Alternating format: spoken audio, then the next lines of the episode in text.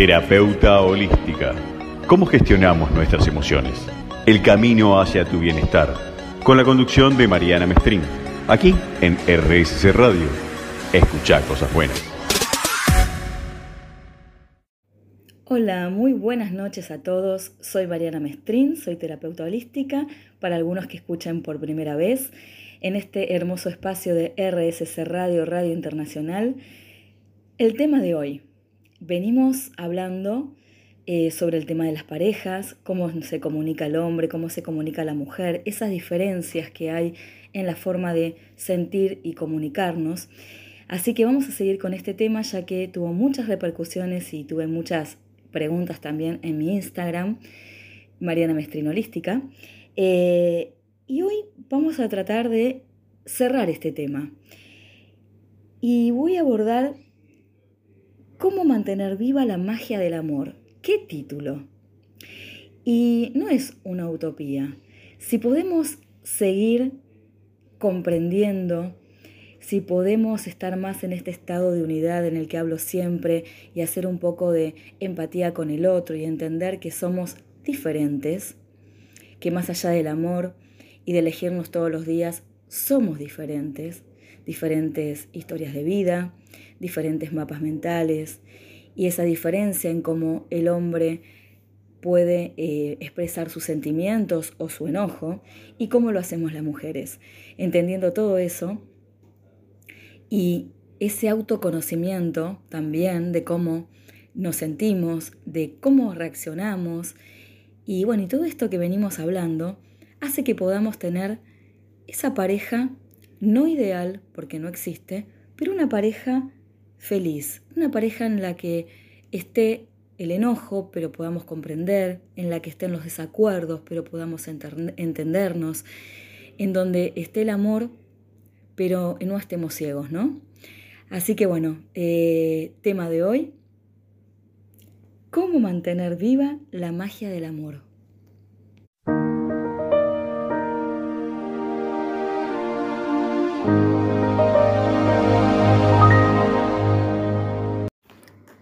Cuando las cosas nos están saliendo bien, cuando nos sentimos amados, podemos descubrir de pronto que nos estamos distanciando emocionalmente de nuestras parejas o que estamos reaccionando frente a ellas en forma no afectuosa. Voy a darles un par de ejemplos. Escuchen atentamente que seguramente en alguno de todos estos se van a sentir identificados con estos ejemplos. El primero, uno puede sentir mucho amor hacia su pareja y luego, al día siguiente, despertarse y sentirse molesta o molesto, resentido con él o con ella. Otro ejemplo es mostrar afecto, paciencia, aceptación y luego, al día siguiente, podés convertirte en alguien exigente o insatisfecho. Puedes imaginar la posibilidad de no amar a tu pareja y luego al día siguiente tenés una discusión, repentinamente comienzas a discutir y pensar en el divorcio. Tu pareja hace algo afectuoso para vos y te sentís resentida por las veces en las que ha ignorado situaciones con vos o por las veces que te sentiste ignorado o ignorada por tu pareja. Otro ejemplo puede ser eh, que te sentís confiada, confiado, seguro de que tu pareja te ama y de repente te sentís desconfiado, desesperado o necesitado. Te mostras generoso con tu amor y luego repentinamente te volvés contenido, puntilloso, crítico, enojado, dominante. Querés mantener relaciones sexuales con tu pareja, pero cuando ésta quiere, vos no querés. Y así hay un montón de ejemplos más. Y vos te estarás preguntando, y bueno, ¿esto a qué se debe, no? Y yo te diría que te tomes un instante como para recopilar un poco toda esa información que te di recién de algunos ejemplos y pensar en la manera en que tu pareja puede repentinamente experimentar alguno de estos cambios. Y esto es muy común, que las dos, ¿sí? que la pareja, estén súper enamoradas, se sientan bien, estén bien el uno con el otro, se elijan todos los días y de repente al otro día, por algo, te estés peleando. Estos cambios repentinos, obviamente que lo que hacen es confundirte.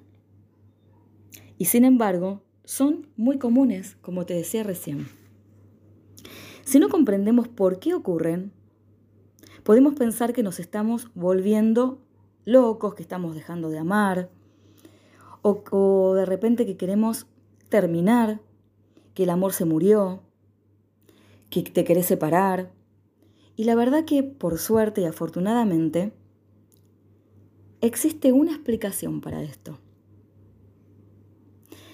El amor hace que empiecen a aflorar sentimientos no resueltos. Un día nos sentimos amados, al día siguiente sentimos repentinamente temor de confiar en el amor. Y esos dolorosos recuerdos de ser rechazados comienzan a emerger cuando nos enfrentamos al hecho de tener que confiar y aceptar el amor de nuestra pareja. Los sentimientos reprimidos tienden a surgir y a eclipsar temporalmente nuestra conciencia afectuosa.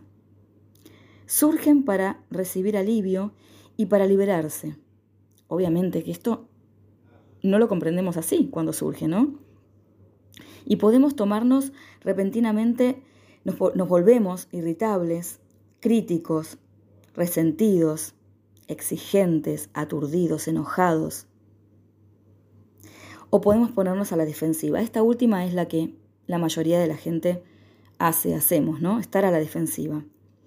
Y los sentimientos que no pudimos expresar en nuestro pasado inundan súbitamente nuestra conciencia, sobre todo cuando gozamos de la seguridad de sentir. El amor ablanda nuestros sentimientos reprimidos y gradualmente dichos sentimientos no resueltos comienzan a emerger en nuestras relaciones. Es como si esos sentimientos no resueltos esperaran hasta que te sintieras amada, amado. Y luego comienzan a emerger para, de alguna manera, confundirnos. Porque como dije anteriormente, son sentimientos no resueltos. Y como expliqué muchas veces, están guardados en nuestro inconsciente y el inconsciente es atemporal. Y cuando tenemos una situación que emerge parecida a algo ya vivido, el inconsciente lo trae al presente y empiezan a aflorar todos estos sentimientos no resueltos, pero lo proyectamos en el ser amado. Terapeuta holística. ¿Cómo gestionamos nuestras emociones? El camino hacia tu bienestar. Con la conducción de Mariana Mestrín. Aquí en RSC Radio. Escucha cosas buenas. El problema es que los sentimientos reprimidos no emergen diciéndonos, hola, somos tus sentimientos no resueltos del pasado. Por ejemplo, si uno de tus sentimientos fue de abandono o rechazo de tu niñez, esto comienza a emerger. Entonces empezarás a sentir abandono o rechazo por tu pareja. El dolor del pasado se proyecta en el presente. Las cosas que normalmente no serían tan importantes provocan mucho dolor.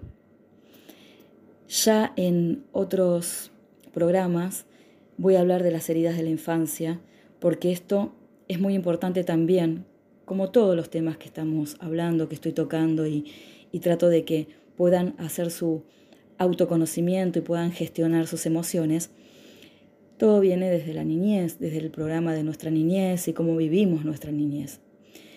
También desde nuestro programa desde dentro del vientre materno. O sea, hay mucha información que vamos a ir viendo programa tras programa como para poder también comprender. Pero bueno, como les decía recién, estas heridas de la infancia van a hacer que uno las proyecte en la pareja. Y de la forma que surgen es ante un comentario o algo que la pareja haga o diga o deje de hacer, que nos va a activar estas heridas no resueltas. ¿Sí? Porque durante años reprimimos nuestros sentimientos de dolor y un día nos enamoramos y el amor hace sentir nos hace sentir lo suficientemente seguros como para abrirnos y tomar conciencia de nuestros sentimientos. Y el amor nos abre y comenzamos a sentir nuestro dolor al podernos abrir. Por eso seguramente más de alguno que esté escuchando o alguna dirán, sí, yo no me puedo abrir en el amor, soy cerrada, no, no puedo abrirme. O el efecto espejo, sentir que el otro es el que no se abre. Nuestros sentimientos del pasado emergen repentinamente y no justo en el momento en que no estamos bien, sino empiezan a surgir en el momento en que nos enamoramos. Cuando también nos sentimos realmente bien, felices, afectuosos, en esos momentos positivos de la pareja, te podés pelear de una forma inexplicable. Y vos decís, ¿por qué me pasa esto si se supone que debería estar feliz en mi mejor momento? Y te voy a dar algunos ejemplos de por qué a veces la pareja se puede pelear. Y puede pasar, por ejemplo, en un momento donde te mudas a una casa más grande, donde estás feliz porque te vas a mudar a la casa que te querías mudar, cuando la estás decorando, o de repente cuando uno de los dos se acompañaron en, en todo ese trayecto de estudio para recibirte y de repente te recibís y comienzan los problemas, las peleas, a veces cuando te vas de vacaciones, cuando estás celebrando un proyecto, y así, bueno, un montón de ejemplos más, ¿no? Eh, y en todas estas ocasiones especiales, uno de los dos, o pueden ser ambos también, pueden llegar a experimentar repentinamente cambios de humor y reacciones inexplicables. Y obviamente uno dice, pero ¿por qué? Si en este momento es cuando estamos en nuestro mejor momento. Y tal vez, si nos ponemos a reflexionar y a pensar, ¿por qué está sucediendo? Tal vez tendríamos que pensar, por ejemplo, en nuestra niñez, en alguna de estas ocasiones en las que nombré recién, en cómo reaccionaba mamá o papá. Por ejemplo, si había una mudanza, cómo reaccionaba mamá y papá en esa mudanza y cómo nosotros como niños lo vivíamos y cómo lo integramos esto a nuestro inconsciente. Y entonces, como expliqué antes, ante una situación parecida a la ya vivida, vamos a reaccionar como nos programaron. Al comprender la manera en que los sentimientos no resueltos del pasado comienzan a emerger en forma periódica, por ejemplo, resulta fácil comprender por qué podemos sentirnos tan heridos con nuestra pareja. Por ejemplo, cuando nos sentimos perturbados, yo diría que en un 90% de la perturbación se relaciona con nuestro pasado y no tiene nada que ver con lo que pensamos que nos está perturbando en este momento presente de la pareja. En general, solo aproximadamente un 10% de nuestra perturbación se relaciona con, con la experiencia de este presente. Por eso digo que es tan importante este autoconocimiento, ¿no? Para poder comprender ese enojo, esa perturbación de nuestra pareja y entender que no es de él, sino que es nuestra. Esto es muy importante. Seguramente del otro lado estarás diciendo, ah, no, pero si él este, me dice o hace y yo no me, no, me gusta y me lo hace a propósito. No, pensá y, qué es lo que realmente te está molestando de tu pareja, que es propio y personal tuyo. El otro es un pequeño condimento que hace que se activen estas memorias del pasado. Bien, entonces, cuando emergen estos sentimientos no resueltos de la niñez, podemos interpretar con facilidad los comentarios de nuestra pareja como si fueran el producto de la crítica, el rechazo, la culpa de la niñez, o sea, lo que sentimos cuando éramos niños. Mantener una conversación adulta en esos momentos no resulta, no resulta nada fácil, es completamente difícil. Porque todo es malinterpretado. Cuando nuestra pareja parece crítica, 10% de nuestras reacciones se relaciona con su efecto sobre nosotros y es un 90% se relaciona con nuestro pasado. Entonces, en ese momento, esa herida de la infancia no resuelta hace que seamos adultos, pero nuestra reacción sea ese niño herido que no resolvió ese problema de su infancia.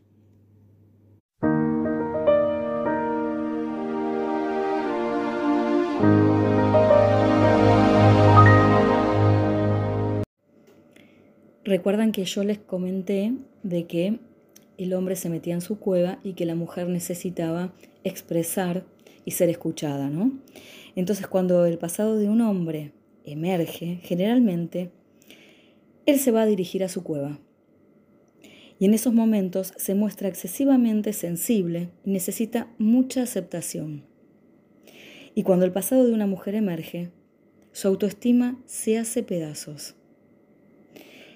La mujer baja ese pozo de sus sentimientos y necesita un cuidado muy especial, de afecto y de ternura.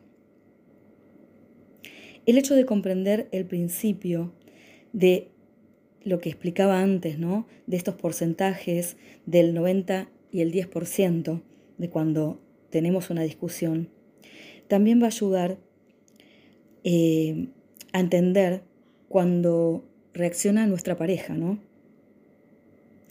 Y de repente cuando tu pareja reacciona enojado, fuera de control, vos vas a saber que está recibiendo la influencia del pasado.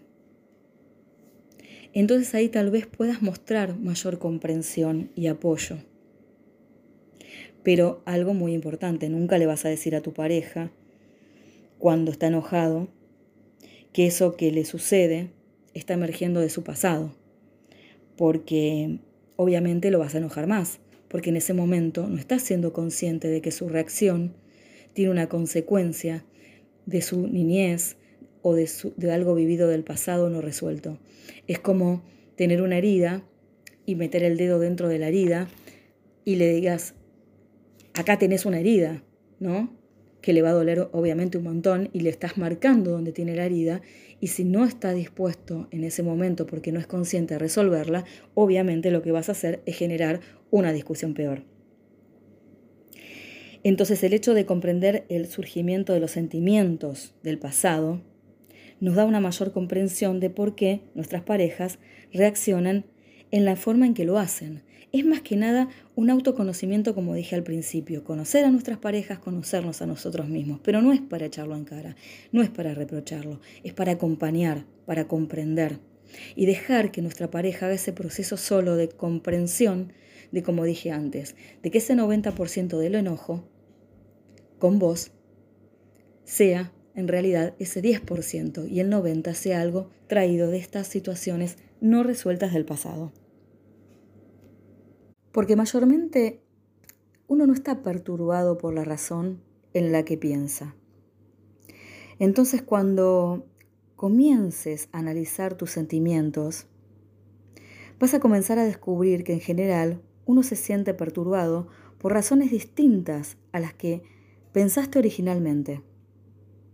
Al experimentar y sentir las razones más profundas, la negatividad tiende a desaparecer o a mostrarnos otro escenario, que no es el que pensamos originalmente.